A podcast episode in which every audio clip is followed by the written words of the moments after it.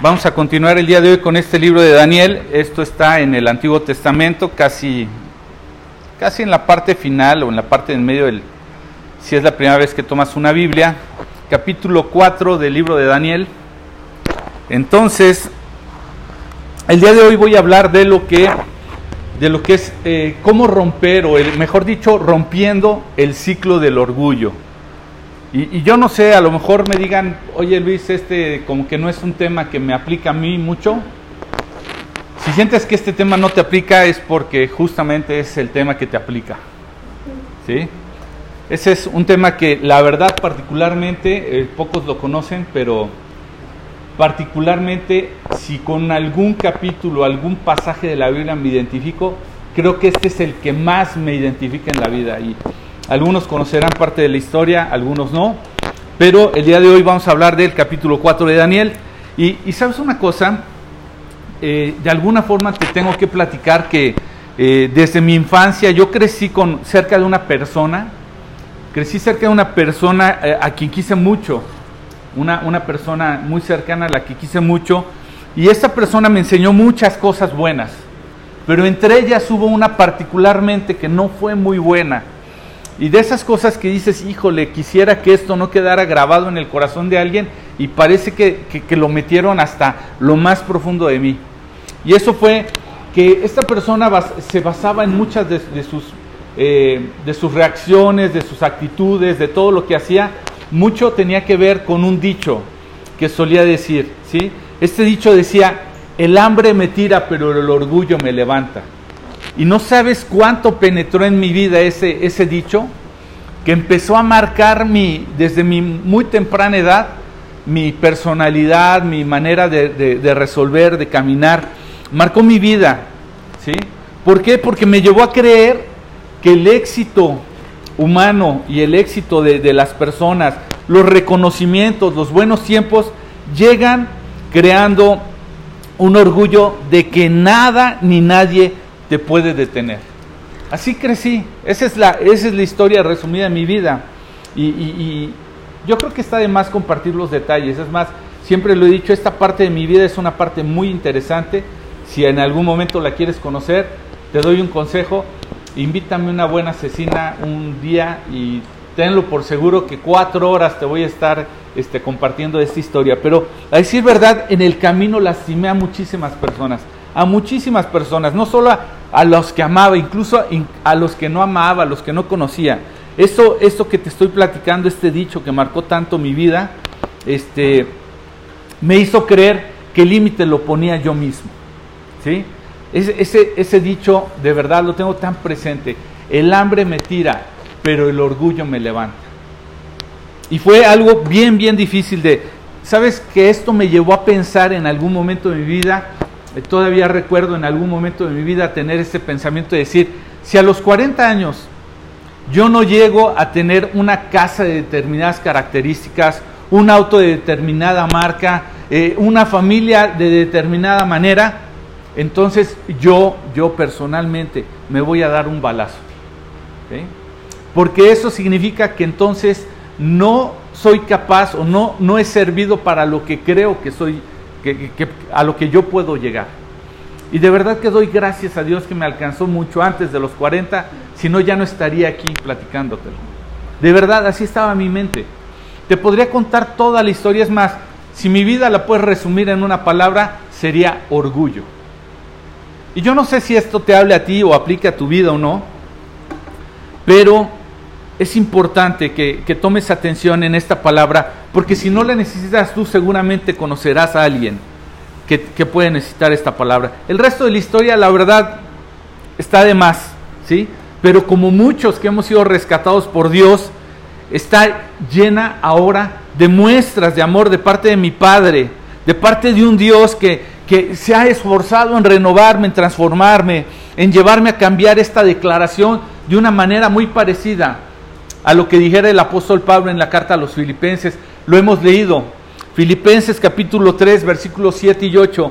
Pablo, después de dar una lista de todo lo, lo que pudiera eh, ser su currículum, sigue en el versículo 7 diciendo, antes creía que todas estas cosas eran valiosas, pero ahora considero que no tiene ningún valor debido a lo que Cristo ha hecho.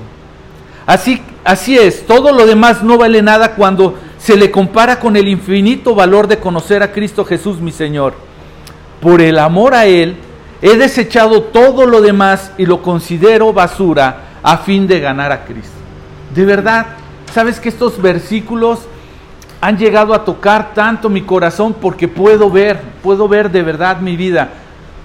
Tal vez para muchos no sea gran cosa. Te podría platicar de lo que yo creía que era éxito.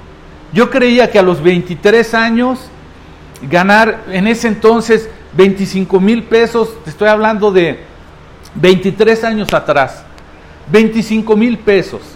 A los 23 años yo sentía que ya tenía el mundo rendido a mí. ¿Sí? Que ya empezaba a hacerme de un departamentito, que ni creas que el gran departamento, pero yo, yo, yo lo logré, yo lo hice. Más viniendo de una cultura en donde, donde yo crecí, donde la gente no se sentía eh, con muchas posibilidades de lograr las cosas, en donde eh, el robo, el secuestro y muchas cosas eh, había en abundancia porque era la forma en la que se conseguían las cosas. Entonces, el lograr ciertas, ciertas metas en mi vida era, era un orgullo tremendo en mi vida. Y gracias a Dios que llegó a mi corazón. Pero sabes una cosa, el orgullo es una situación bien delicada. Te voy a poner un ejemplo bien sencillo. ¿Alguna vez, particularmente mis hermanos hombres sabrán de qué voy a hablar, alguna vez te ha tocado eh, eh, el ir a una dirección, a una ruta, en donde creas que no necesitas un GPS o uno de estos este, navegadores, porque dices, no, yo lo sé, yo estoy claro, yo conozco. Y tener a un lado esa vocecita que es más, más, este, más molesta que la Siri, ¿sí? esa vocecita que dice, no, esposo, yo creo que no es por aquí. Te debiste de haber dado vuelta acá y tú decir, yo sé lo que hago, yo sé para dónde es. Y llegar a ese momento que puede partir el antes y después de una vida, casi casi de un matrimonio, en donde dices, creo que sí, no es por aquí, y oyes esa vocecita diciéndote nuevamente, te lo dije. Híjole, te cala en lo más profundo de tu corazón y yo creo que todos hemos pasado por ahí, ¿no? Hemos eh, eh, llegado a ese momento en donde ya perdidos nos cuesta trabajo admitir y mucho más pedir instrucciones, pedir la dirección, ¿sí? Y es que esa palabra orgullo es algo fuertísimo, nos mete en problemas todo el tiempo, ¿ok? Y me, acuerdo mucho de una fábula que, que, oían mis hijas a través de una cancioncita. Era una fábula de dos patos que vivían con una rana, tal vez la conoces, vivían en un lago, en un lugar muy, muy bonito, pero de repente este lugar se empezó a secar y pues los patos no tenían problema, ellos podían volar y migrar a un lugar a donde hubiera agua, donde otra vez estuviera todo bien bonito. Pero bueno, tuvieron una consideración con su amiga la rana y dijeron, bueno, ¿qué hacemos para llevarnos a la ranita? Entonces a la ranita se le ocurrió una idea y sugirió que cada pato tomara entre su pico una, una rama, una varita, y entonces la ranita se iba a poder agarrar también de, su boca y, de sus manitas, porque con sus puras manitas no iba a poder, entonces pues iban a volar los tres, ¿no? Los, los patos iban a levantar el vuelo con el, con el palito así y la ranita en la boca, y entonces empezaron a volar en dirección hacia otro laguito, y cuando de repente en el camino alguien se maravilló de ver la escena, de ver cómo estaban llevando a la ranita y dijo, wow, qué gran idea. ¿A quién se le ocurrió? Y entonces la ranita abrió su boca y dijo, a mí, y pues se cayó. Y a muchos. Pero hay un ciclo que todos hemos pasado, ese ciclo del orgullo. Más, si apenas estás conociendo al Señor, sábetelo este ciclo se va a repetir tantas veces, tú no lo aceptes y no lo reconozcas. Muchos de nosotros ya hemos experimentado este ciclo del orgullo y ese se establece cuando creemos que nosotros podemos controlar todo, cuando nosotros sabemos y creemos dentro de nosotros mismos que vamos a poder cambiar las cosas y cuando finalmente nos damos cuenta que no es así que ni siquiera podemos merecer lo que le pertenece a Dios. Y vamos a hablar de cómo romper ese ciclo del orgullo. En el capítulo 4 del libro de Daniel, te voy a dar de manera resumida hasta antes del versículo 26, un capítulo un poquito largo, pero te voy a dar un poquito de, a manera resumen. Inicia diciendo que el rey Nabucodonosor eh, vuelve a tener un sueño. ¿Recuerdas que hace unas semanas hablamos de un capítulo en donde el, el rey tuvo un sueño y llamó a sus sabios y a sus brujos y a sus adivinos? y quería que le dijeran qué soñó, más aparte qué significaba el sueño y que si no los iba a matar. Bueno, nuevamente estamos en, un, en una situación donde este mismo rey, Nabucodonosor, tiene un sueño nuevamente. Y entonces él empieza a, a, hablar de este sueño. Dice el versículo 10, mientras estaba acostado en mi cama, soñé que vi un árbol y empieza a describir un árbol muy grande, muy fuerte y que llegaba muy alto. Y, bueno, pues este, que, tenía abundancia, que daba muchos frutos para que todos comieran, y todo lo que había alrededor de ellos se alimentaba de ese árbol. Y entonces después ve un mensajero que le dice, talen ese árbol y córtenle las ramas, sacuden las hojas y, desparramen su fruta. Esto es versículo 13 del capítulo 4. Y entonces este sueño empieza a perturbarlo y durante, eh, dice el versículo 16, durante siete periodos de tiempo que tenga eh, la mente de un animal salvaje en lugar de una mente humana, perdón, está hablando, eh, hay una advertencia, perdón, antes de esto, están diciendo que lo talen y demás, y entonces dice que durante estos siete años de, tiempo va a tener este, esta persona una mente como de animal ya no humana. Y, y bueno, entonces viene Daniel, que en ese momento, en el versículo 18, se le llama Belsasar. Recordarán que en el capítulo 1 el rey le cambia los nombres a Daniel y a sus tres amigos. Y dice que el versículo 18, Belsasar, ese fue el sueño que yo tuve, el, rey Nabucodonosor. Ahora dime qué significa, porque ninguno de los sabios del reino me ha podido decir. Sin embargo, tú puedes decírmelo, porque el espíritu de los dioses santos vive en ti. Y entonces Daniel en el 19 oye el relato y se queda agobiado por un rato, es decir, molesto, como decir, ay, otra vez este capítulo, otra vez este hombre con, con sus sueños.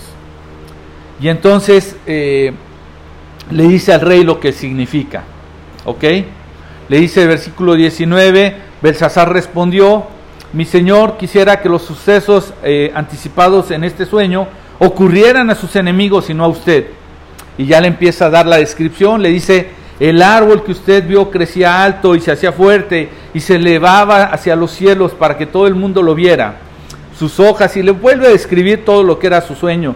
Y versículo 23 dice, luego usted vio un mensajero, un santo que descendía del cielo y le decía, tal en ese árbol, destruyanlo, pero dejen en la tierra el tocón con las raíces. ¿Saben qué es esto del tocón?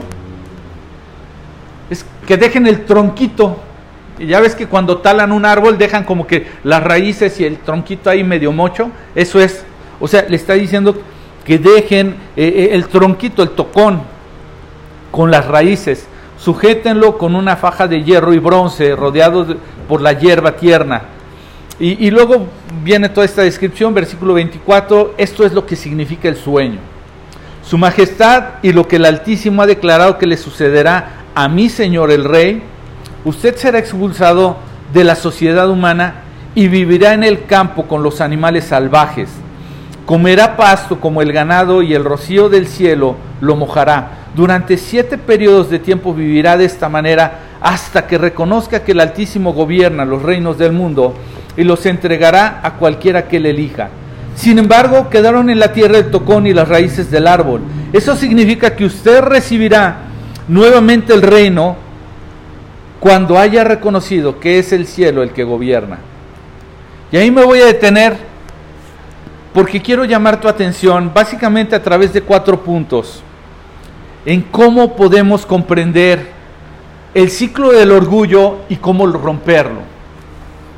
¿Te das cuenta? Versículo 26 le está diciendo, sin embargo, quedarán en la tierra el tocón y las raíces del árbol eso significa que usted recibirá nuevamente el reino cuando haya reconocido que es el cielo el que gobierna.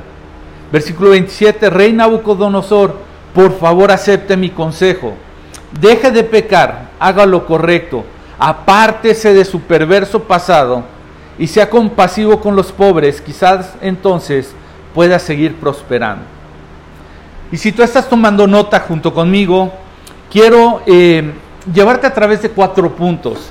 El primer punto que quiero que tomes nota es que el ciclo del orgullo se pone en marcha cuando pensamos que merecemos lo que le pertenece en última instancia a Dios. Tal vez puedas creer en esto o no, pero cuando Adán y Eva permitieron que entrara el pecado en sus vidas y con esto fuéramos afectados como humanidad, entró una situación. ¿Recuerdas lo que, lo que la serpiente le dijo a Adán y a Eva? El día que comen de esto, ¿sí? Dios no quiere que coman esto, porque el día que coman, ¿qué les dice? Serán como Dios. Entonces, a partir de ese momento, en cada uno de nosotros, hubo un algo injertado en nuestra naturaleza que nos hace creer que nosotros podemos controlar las cosas, que nosotros podemos gobernarlas, que nosotros las merecemos. Y ahí es donde empieza el ciclo del orgullo. Cuando nosotros pensamos que merecemos lo que en realidad le corresponde a Dios. Fíjate cómo lo dice el capítulo 4 de Daniel en el, en el versículo 28 al 30. Dice, sin embargo, todas estas cosas le ocurrieron al rey Nabucodonosor 12 meses más tarde. El rey caminaba sobre la terraza del palacio en, eh, eh, real en Babilonia. Mientras contemplaba la ciudad, dijo, miren esta grandiosa ciudad de Babilonia edifiqué esta hermosa ciudad con mi gran poder para que fuera mi residencia real a fin de desplegar mi esplendor majestuoso. Ese soy yo, ese fui el que hice y lo que he logrado. Y a menudo, ¿sabes una cosa? El orgullo lo primero que hace es cegarnos. Nos ciega de ver en nuestro propio corazón cómo andamos. ¿Sí? ¿Te das cuenta? En el versículo, en el versículo 30, mm, él dice, miren esa grandiosa ciudad que edifiqué, yo lo hice.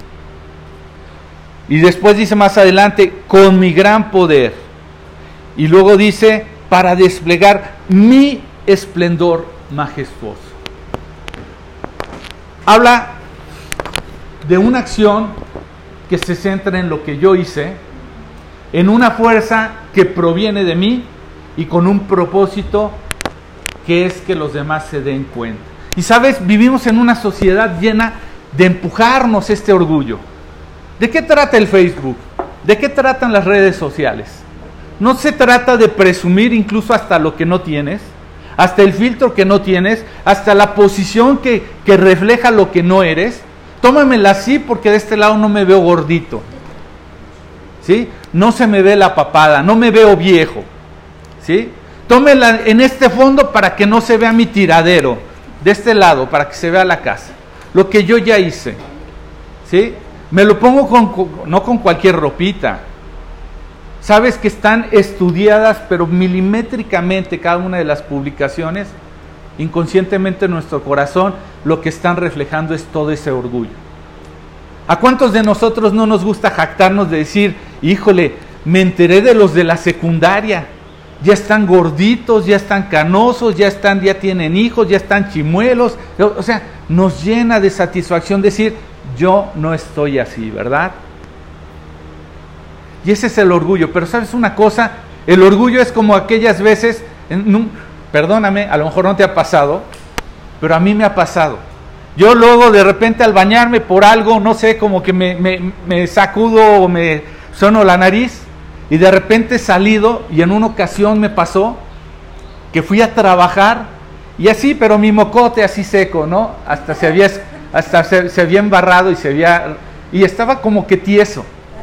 Y nadie, sabes que pasé por todo el día y todo el mundo así como que me, me, cambiaba la mirada, como que no me veía, como que estaban raros. Y yo decía, bueno, ¿qué pasó el día de hoy?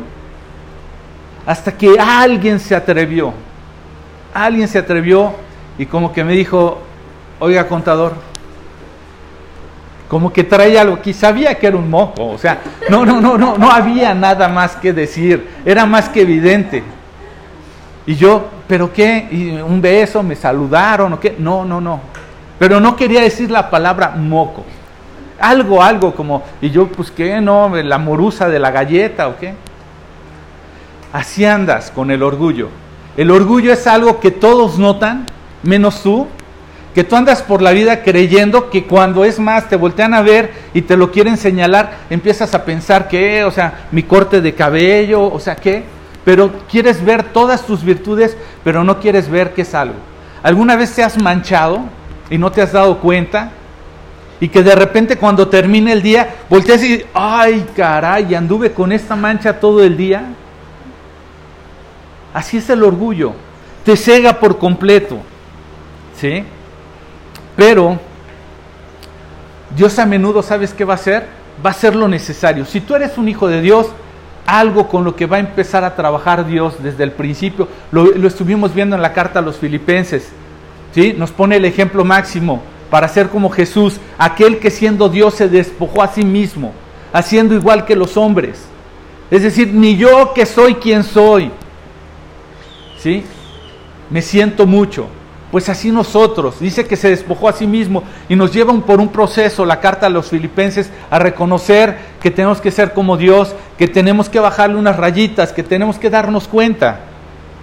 Y entonces, si no lo has entendido, Hebreos capítulo 6, versículo 1 y 2 nos habla de las doctrinas básicas, elementales del cristianismo, lo que todo seguidor de Jesús debiera de conocer, y empieza por decir arrepentimiento de obras muertas.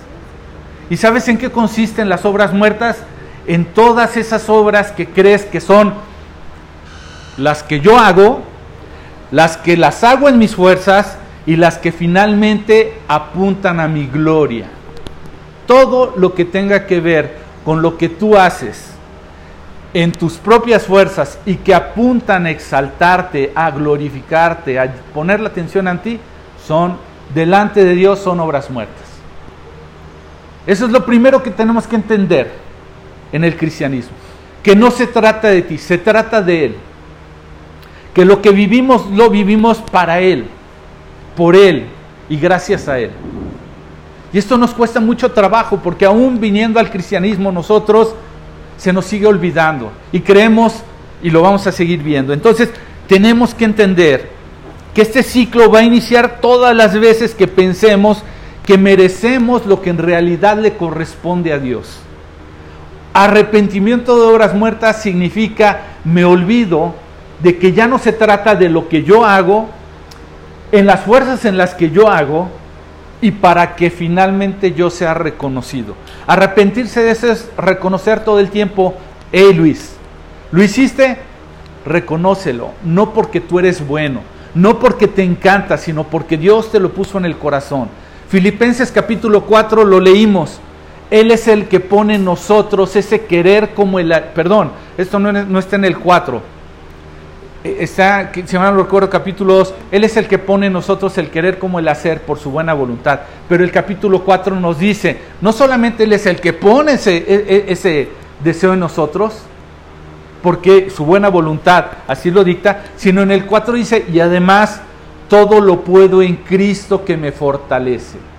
Es todo lo logro hacer gracias a Él, a la fuerza, a la capacidad, a lo que Él me dota. Entonces ya no se trata de lo que yo hago, porque yo ni lo quería hacer muchas veces, y ni se trata en las fuerzas, y finalmente no es para apuntar a mí. Entonces este ciclo todas las veces va a iniciar cuando olvidamos esto. Y sabes una cosa, recordarás en el capítulo de en el capítulo 3 de la, del libro de Jonás, el profeta, habla de una ciudad que se llama, se llama Nínive y va a venir un juicio sobre esta ciudad, pero ellos se arrepienten, ¿sí? Y debiéramos de seguir este ejemplo.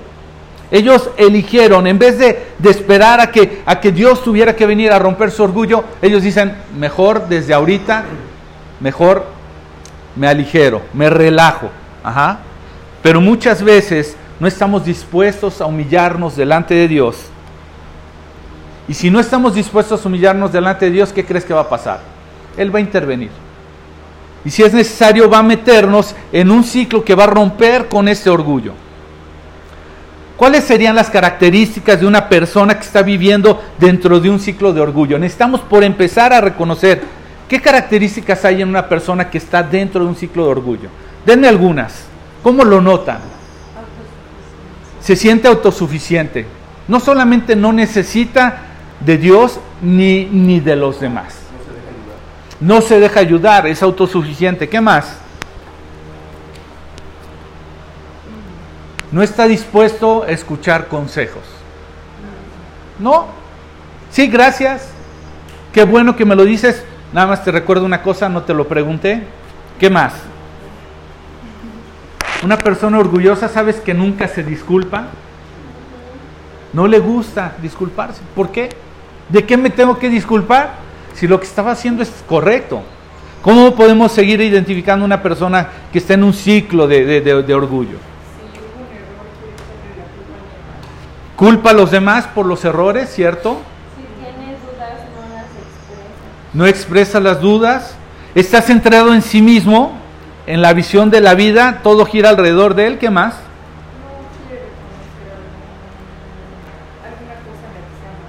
Sí, sí, no reconoce sus errores, ¿no? ¿Cómo, perdón? No se muestra vulnerable, sino pone careta de que, ¿qué más? Niega a Dios posiblemente o se olvida de él. Mira a los demás como, como hacia de arriba abajo, ¿no? ¿Qué más? Siempre quieren estar en el centro de la atención, porque además piensan, ajá, piensan que eh, su forma siempre es la mejor. O sea, lo que ellos dicen, ese es, eh, ahora sí que no hay pasto más verde que el de su casa. ¿Qué más?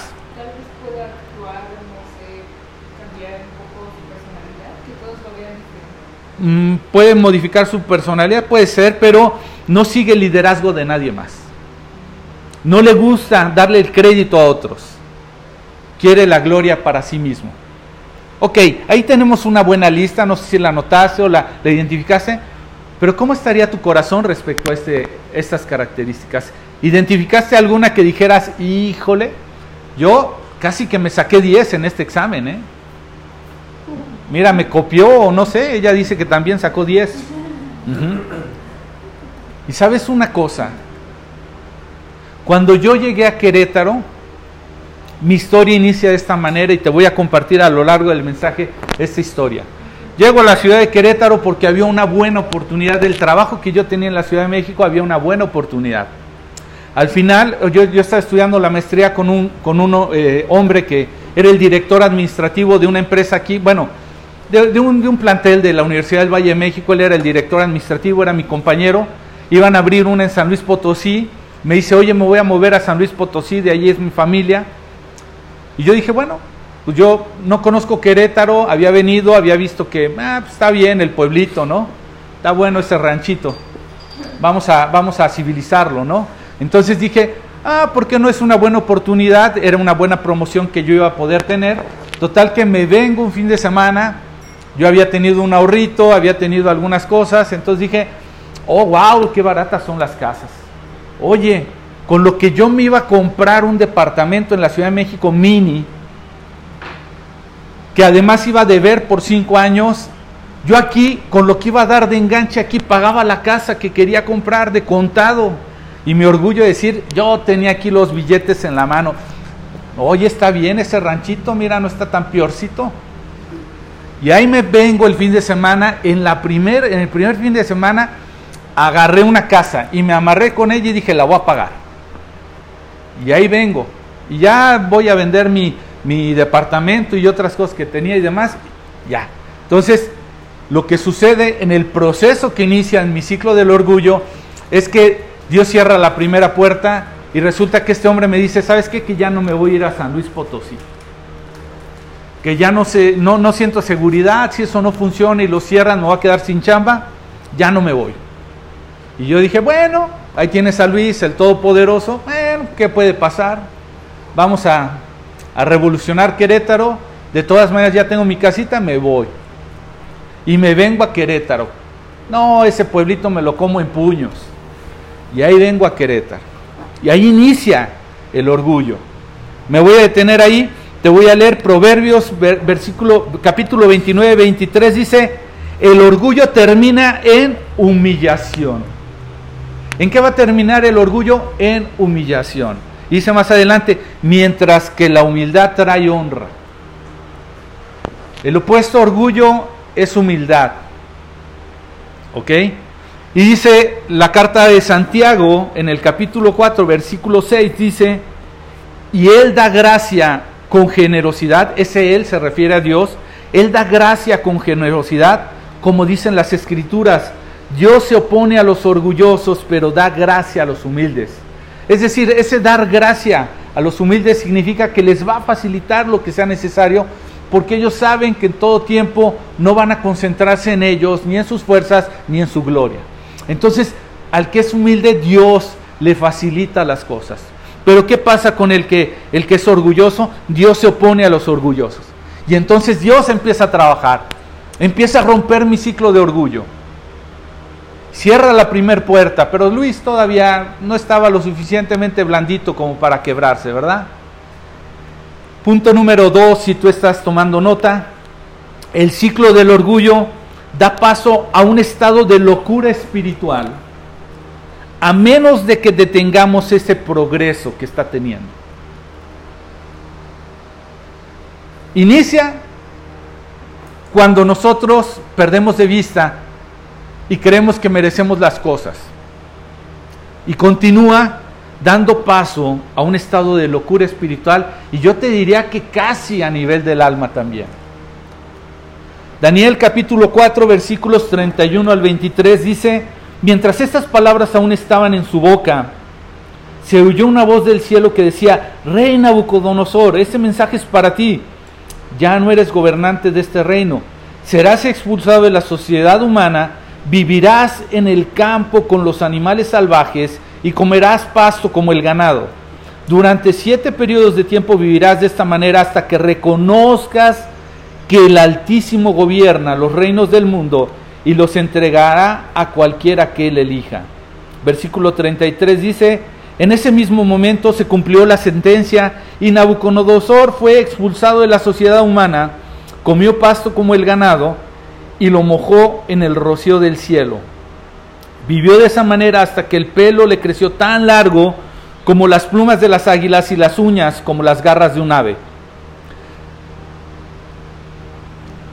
¿Qué estaba pasando? que Nabucodonosor fue despojado de su reinado, fue a dar con las bestias del campo, fue a empezar a cambiar su aspecto de tal manera que parecía una bestia salvaje. Tan pronto como esas palabras de orgullo salían de su boca, el juicio se había iniciado en la vida del rey Nabucodonosor y perdió toda autoridad, incluso empezó a perder su mente. Y sabes, Dios siempre nos va a advertir. ¿Te das cuenta antes de que esto viniera? lo que sucedía es que vino una advertencia. Por favor, viene un sueño. Advertencia número dos, esto es lo que significa el sueño. Pero él no hizo caso. Dios te va a advertir, te va a, llevar a eso, te va a reprender y va a tratar que retrocedas.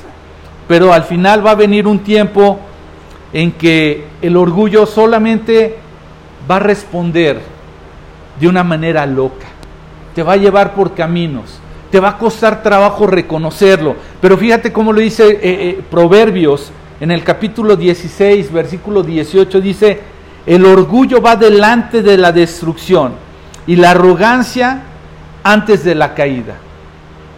¿Sabes cómo es un orgulloso? Bueno, ¿comprendemos la diferencia entre orgullo y arrogancia? El orgullo es esa fuerza que te empieza a llevar hacia la arrogancia. Y esta historia que te estoy contando de mí, esa fue antes de que me volviera sencillito y carismático. La verdad es que no. ¿sí? El orgullo es el inicio, es esa fuerza, ese impulso que te empieza a llegar. Pero la arrogancia es la que te lleva a, la orilla antes de, como dice aquí, la arrogancia es antes de la caída. Poquito antes de caer, te sientes en el que ya, estoy hecho, mírenme, qué grande soy. ¿sí? El orgullo te está empujando hasta llegar al momento de la arrogancia. Pero, repito, Proverbios 16, 18, el orgullo va delante de la destrucción. Es el que te va abriendo camino. Ese es el orgullo.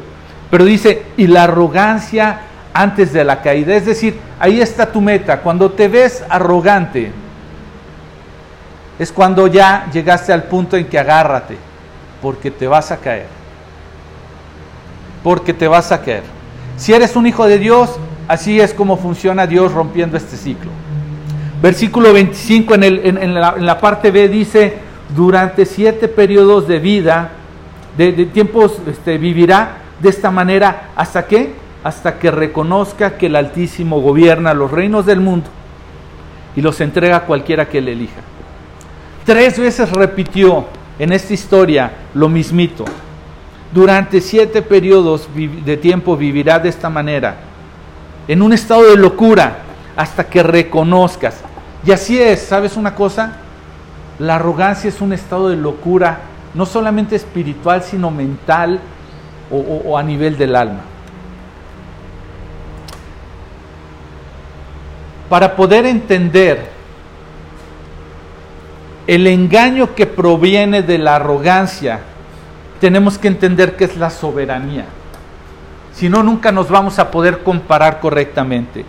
Soberanía es una palabra, o, la palabra soberano, es, además de ser un sustantivo, es un verbo. Como verbo, el soberano, eh, eh, el soberano como verbo lo que, lo que significa es eh, gobernar, es el que gobierna y como un sustantivo se refiere a esa persona, ese rey o ese gobernante absoluto. Si nosotros no entendemos que Dios es soberano, que no solamente Él gobierna, sino además es el gobernador absoluto de todo, nunca vamos a poder salirnos de esa área de arrogancia. Y si no salimos de esa arrogancia, vamos a vivir en un estado de locura, como lo que estaba viviendo Nabucodonosor. Una locura de pensar que estamos realmente al control de las cosas. Una locura de creer que realmente merecemos el crédito de todas esas cosas. Una locura de asumir que podemos hacer todo sin Dios. Una locura de tomar la gloria que le pertenece a Dios. ¿Sabes una cosa? Gente se dedicó a hablarme de Dios antes de que me pasara lo que me pasó. Si alguna vez quieres preguntarte de todas las formas en las que Dios me tuvo que hablar, esta fue la manera. Estás escuchando parte de mi testimonio. Entré en un estado de locura. La gente que me hablaba de Dios, yo le decía, yo no necesito a Dios. ¿Sabes una cosa? Crecí en un hogar en donde nunca me hablaron de Dios. Crecí en un hogar en donde nunca se le invocó, nunca se le esperó en una forma eh, recibir algo de parte de Dios. Vengo de una, de una sociedad rota, vengo de, un, de una colonia en donde la gente secuestraba, violaba. gente que creció junto a nosotros entraba y salía de la cárcel como si nada. Nos hablaban de los episodios que se vivían en la cárcel. Y yo decía, yo no quiero ser uno, de esos. Y yo me esforcé, y yo luché, y yo estudié, y yo logré, y por eso yo no necesito de Dios, porque yo puedo. Y, entras en un estado de locura que te hace olvidarte de Dios, te hace olvidarte de los demás, te hace olvidarte de todo. ¿Sabes cuál fue mi discurso de graduación al paso? En mi familia de no sé cuántos eh, familiares en ese momento, cuántos primos, tíos, primos, perdón. No había uno solo que hubiera terminado la licenciatura. Y yo me sentía tan orgulloso de que era el primero. Ah, espérame un momento. Además, no nada más la terminé, la terminé con honores. Promedio arriba de 9.5, no es cualquier cosa. Y entonces llegué a ese punto de la titulación, me hacen una fiesta sorpresa en la familia reunida. ¿Y sabes cuál fue mi discurso resumido? Levanté el papelito y les dije, este título se lo dedico. ¿Saben a quién? No se lo voy a dedicar a todos, eh, ah, dije, este título se lo dedico a mi padre, a mi madre y a todos aquellos que nunca creyeron que lo lograría, que nunca me apoyaron, para demostrarles que sí pude. Aquí está. Este es para ustedes. A los demás no les tengo que dedicar nada porque siempre confiaron en mí. No, hombre, después de oír esas palabras, toda la familia fue así, un silencio total y todos así como decir, eh, bueno, ya lo que sigue, ya ni aplausos ni nada. Mis padres se quedaron así como perplejos de decir, oye, ¿qué te pasó? No sabes cuánto tiempo desgraciadamente esperé ese momento para decir esas palabras. Así estaba de lleno mi orgullo. Entré en una locura de creer, me vine a Querétaro creyendo que iba a ganar todo. ¿Sabes cuál fue lo que sucedió? No se dio este trabajo. Me vine como sea a Querétaro, dije, aquí voy a, me van a sobrar propuestas. 23 años, una maestría, una maestría con promedio de 9.8 una licenciatura, ya había tenido un trabajo bien pagado. No, hombre, me van a sobrar propuestas. ¿Sabes cuántas y por cuánto tiempo? Ni una sola que me pelara. Ni una sola. Empieza mi estado de locura a pensar a trabajar por lo menos con los chalanes, donde yo compré mi casa, seguían construyendo más casas, y estaba el maestro que se llamaba Philly, un hombre que me regalaba las tardes para que yo le presumiera lo que había sido, y nada más,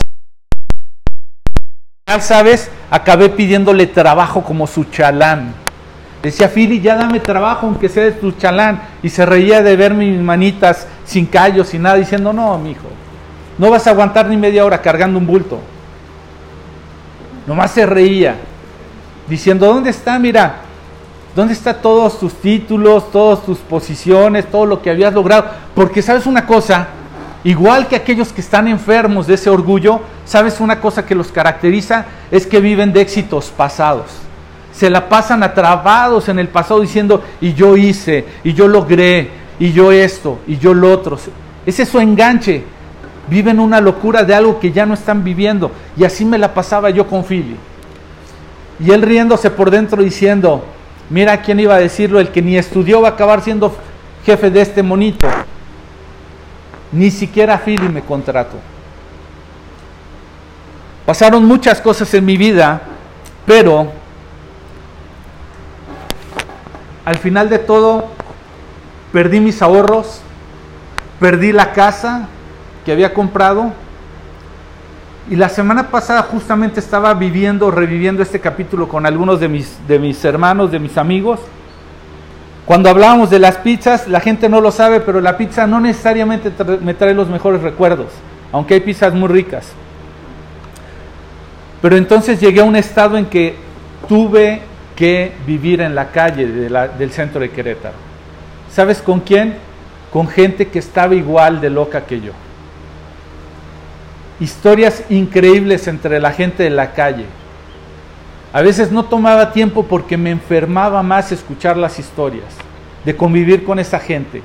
Pasé un mes viviendo en la calle de la ciudad del centro de Querétaro, sin nada que comer. Los primeros cuatro o cinco días con el orgullo hasta el cuello diciendo, ¿cómo voy a pedir dinero? No me dan trabajo, ya vendí todo lo que tengo, ya no puedo vivir más, ¿cómo voy a pedir para comer? Muriéndome de hambre. Pero eso sí, aquella frase con la que me habían formado en algún momento, el hambre me tira pero el orgullo me levanta, ya no estaba funcionando. Todavía me sostenía como para no volver a la Ciudad de México. ¿Sabes que me desaparecí unos buenos años de mi familia?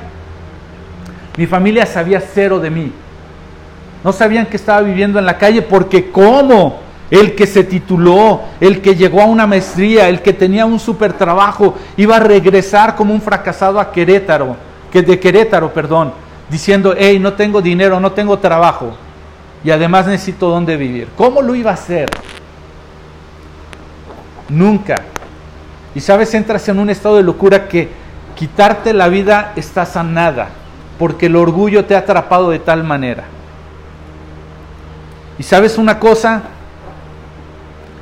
tiene que venir este momento, dice el punto número 3, si estás tomando nota, el ciclo del orgullo solo se puede romper, solo hay un camino.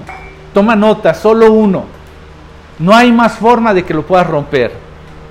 Solo cuando reconoces con humildad que dependes de Dios. Solo cuando reconoces, pero con humildad, porque a Dios no lo podemos engañar. Si reconoces que dependes de Dios, vienes con una actitud de, bueno Dios, te voy a dar una chance, demuéstrame que realmente tú eres, tú eres Dios y te las puedes. Dios te va a dejar ahí. Pero cuando verdaderamente reconoces con humildad que dependes de Dios. Versículo 34, Daniel 4:34 dice lo siguiente. Cuando se cumplió el tiempo, yo, Nabucodonosor, levanté los ojos al cielo, recuperé la razón, alabé y adoré al Altísimo y di honra a aquel que vive para siempre. El tiempo que tú vivas o yo vivamos en modo de locos va a depender de qué tanto nos tome mirar hacia arriba, hacia el cielo y reconozcamos que Dios reina. Tres meses, un año, cinco años, de ti va a depender.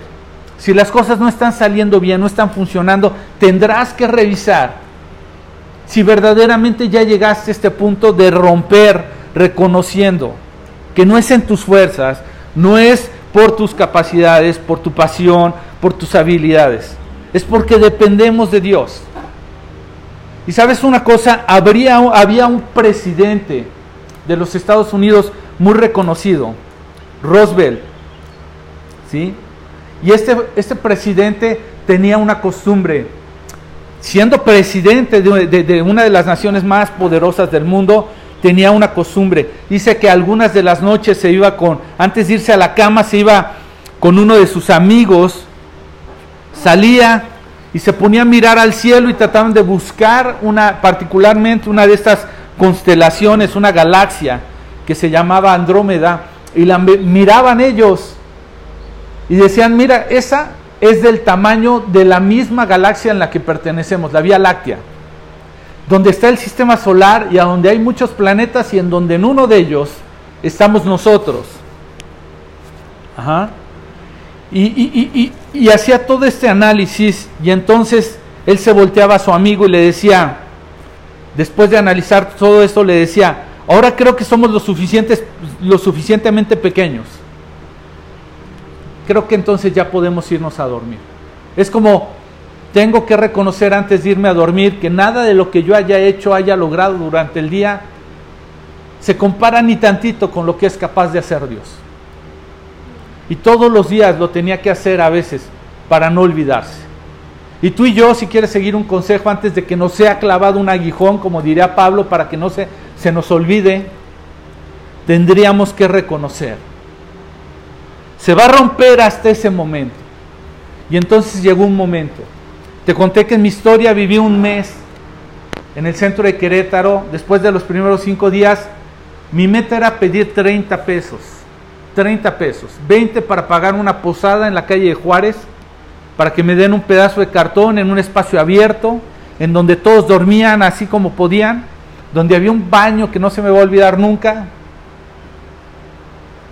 ¿Sabes una cosa? Si de verdad hoy día valoro algo es ir a un baño limpio, precioso. Porque tuve que pasar días en un baño que olvídate de querer tocarlo, verlo, entrar que no le daban aseo. Olvídate que tuviera tapa. Hoy día tengo unas obsesiones por entrar a un baño y decirle, bájenle a la tapa, porque era terrible llegar a la experiencia. Dormías a las 8 de la mañana, te daban chance y sacaban a todos. No te podías quedar en ese espacio.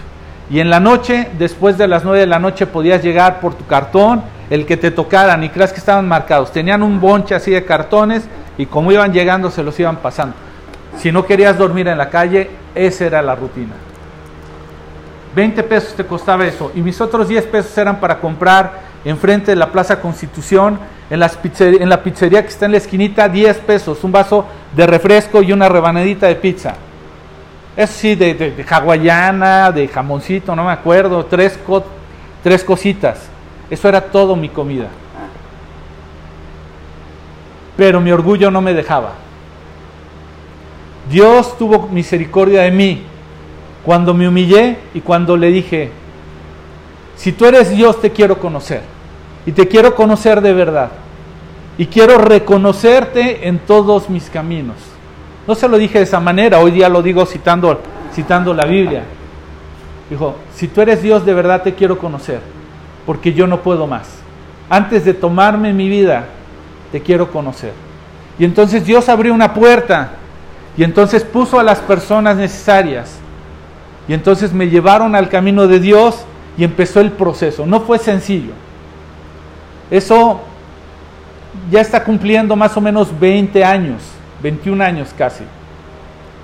Hoy día, después de 21 años, te puedo decir lo que sigue en el último punto. Cuarto punto, si tú estás tomando nota, el ciclo del orgullo se convierte de un estado de locura a un estado de alabanza y restauración cuando finalmente se rompe. Si quieres saber en qué momento se rompió ya un ciclo de orgullo, te vas a dar cuenta porque ahora tienes una capacidad de alabar, ¿sí? De dar gracias a Dios, porque nada te detiene, porque tú sabes lo que es haber pasado ya por el ciclo del orgullo. Si todavía no logras eso es porque todavía Dios va a trabajar algo. Dice el capítulo 4, versículos 36 al 37 de Daniel, dice, cuando recobré la razón, también recuperé mi honra, mi gloria, mi reino.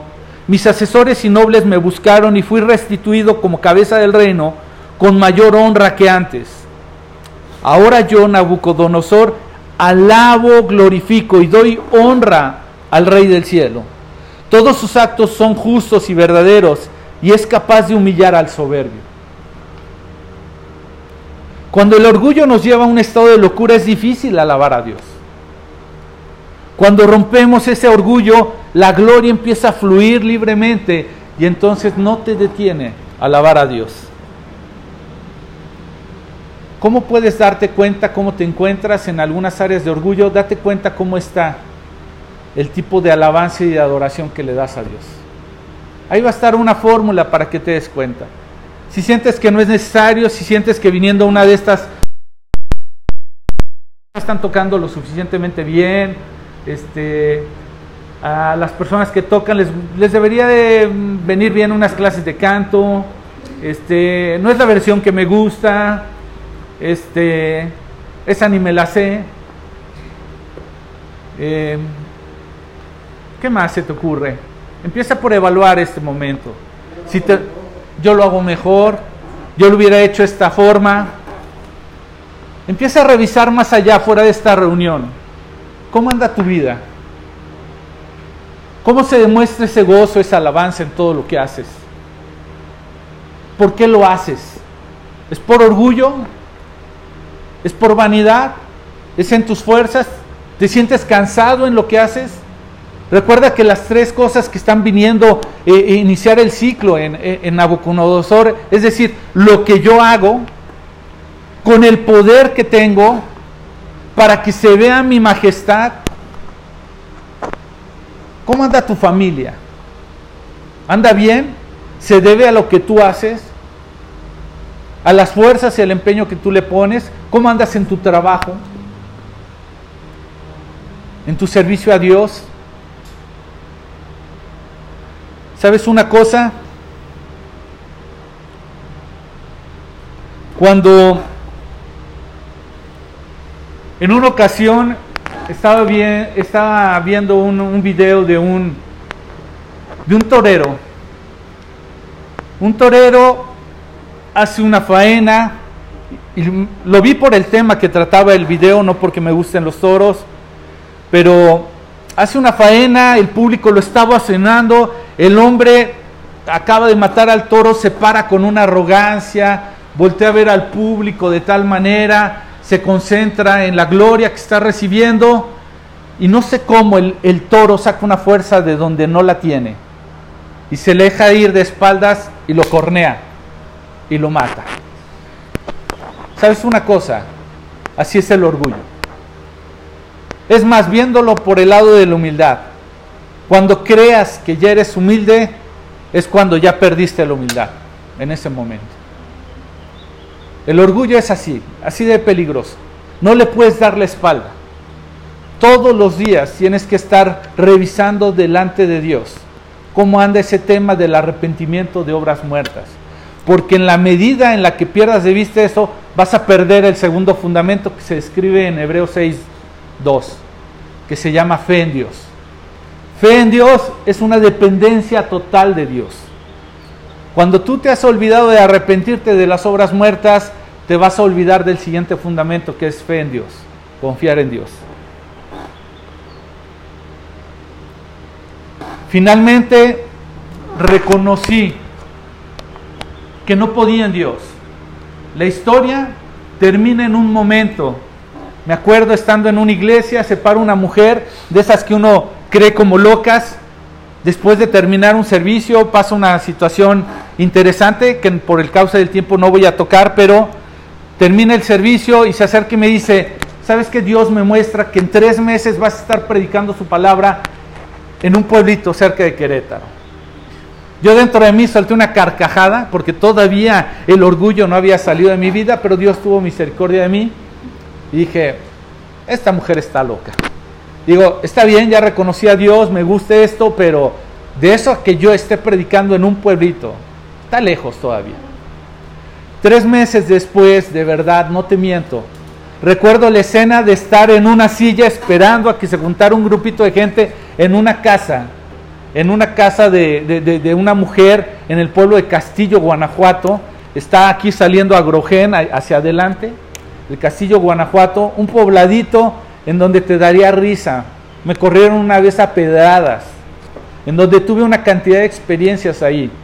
Pero un día estaba en, la casa de esta hermana, tenía sus chivitos y tenía cantidad de cosas. Yo con ropita no, no muy formal para no incomodar a las personas que se reunían, pero estaba yo recordando, esperando el tiempo y, detectando un olor a chivito bastante fuerte y horrible y a los cerditos, y yo diciendo, qué desagradable es este olor, pero me lo tengo que aguantar. Y dentro de mí diciendo, ¿quién iba a decirlo? Que en tres meses estaría predicando la palabra de Dios, no en un auditorio, no entre, entre gente bien vestidita, oliendo a perfume, bien arregladita, sino entre chivitos y entre cerditos, oliendo horrible y soltando una carcajada. ¿Dónde está este gran Luis con toda su maestría y con todo? Eso no vale nada. De verdad, delante de Dios, eso no vale nada. Dándome una risa interna, de esas risas que disfrutas que dices, wow qué forma tienes de trabajar Dios. Pero sabes una cosa, aunque viví lo que viví, de manera resumida te lo cuento, tengo que reconocer que muchas veces le he dado la, espalda al orgullo y que cuando menos me lo espero, Dios tiene que venir a inyectar nuevamente un recordatorio y decirme, Luis, ten cuidado, ten cuidado. Y tengo que venir a romper ese ciclo del orgullo. Y tengo que venir a revisar mi corazón y tengo que venir a humillarme. Te voy a poner un, un examen rapidísimo. ¿Hace cuánto tiempo tus oraciones no son de rodillas? Tu alabanza no es de rodillas. ¿Hace cuánto tiempo? ¿Sabes lo que es postrarse? ¿Sabes lo que es venir al piso casi con tu tu, tu, cara hacia el suelo y, dándole la gracias a Dios o, dándole la gloria a Él o reconociendo que le has fallado. ¿Hace cuánto tu orgullo no te lleva más que una oración de decir, ya ves Dios, perdóname, la regué otra vez? Ojo, hace no menos de dos años, sin hacer largo el testimonio, fui estuve involucrado en una operación fraudulenta dentro de la empresa. Yo transferí dinero a una cuenta equivocada, no más 5 millones de pesos. ¿Sabes que tenía unos nervios de lo que iba a pasar después de eso? Además de estar en el ojo del huracán, de poder ser señalado de estar en complicidad de la operación, de saber que podía ir a la cárcel, que en el mejor de los casos no fuera a la cárcel, pero que iba a perder ese trabajo que tanto admiro, valoro, quiero, porque a veces se ha vuelto casi que mi Dios. Y entonces rogarle a Dios, decirle, Señor, por favor, líbreme de esta. Yo que llevo tantos años queriendo levantar tu nombre, queriendo demostrar que tú eres Dios y demás. Sabes que después de unos buenos ratos de oración, de humillarme delante de Dios, Dios me dijo, Luis, el primer error que te tengo que señalar es que yo no necesito que tú levantes mi nombre. El problema es que tú has creído que tú me das prestigio, pero se te olvida que más bien yo soy el que te doy prestigio. Que lo que tú haces y la forma en la que lo haces y el reconocimiento de lo que lo haces es gracias a mí. Señor, te pido perdón. Y así me fue humillando, me fue humillando, me fue humillando. Hasta que reconocí, rompí con el ciclo del orgullo. Y entonces vino la misericordia de Dios. Y de parte del, del presidente de la compañía vino un mensaje diciendo, Luis, estamos agradecidos con lo que has hecho durante todos estos años. No te vamos a volver a descuidar. Y lo que pasó fue un descuido de todos. Y lamentamos haberte hecho pasar por ese momento de angustia, pero vamos a poner las medidas y los controles que sean necesarios para cuidarte. Y yo dije, Señor, automáticamente dije, no se trata de mí, se trata de ti. Este mensaje no viene de parte del presidente de la compañía, viene de parte de ti, que me quieres cuidar. Yo no sé cómo ande tu tiempo delante de Dios. Pero creo que hay varias áreas donde podemos revisar, empezando, yo sé que no estás obligado, solo si quieres. Quiero terminar el día de hoy invitándote como tú te sientas. Si quieres venir a tus rodillas está bien, yo sé que has puesto tu mejor ropita para venir delante de Dios, no es necesario, pero lo que quiero es que revises tu corazón en el tema del orgullo, si hay algo que tengas que romper. No sé qué tanto ha crecido, si poco, mucho, o si ya estás al límite de la arrogancia y dices, tengo miedo, pero ese es el momento en el que tienes que romper. Quiero invitarte que con un corazón humilde te acerques a Dios en una oración y terminemos con una oración pidiéndole a Dios que empiece por revisar nuestro corazón. ¿En qué áreas estoy creyendo que merezco lo que merezco? Cuando eso le corresponde a Dios. ¿En qué áreas estoy caminando como un loco sin darme cuenta? Como ese Luis que andaba, pasé por juntas con mi gran moco seco toda la mañana. Que ponga gente que me pueda señalar con humildad, oye, estás teniendo una falla. Que me ayude a ver mi ceguera espiritual, mi orgullo. Que finalmente me lleve a reconocer ¿sí? Con humildad que dependo de Dios. Y por último, que eso reditúe en alabanza. Y que si Dios lo permite, después de esta oración, podamos cantar una canción de manera diferente, reconociendo que solo Él es digno de toda nuestra alabanza y de toda nuestra adoración. Vamos a dar un momento y vamos a terminar con una oración. Como tú quieras.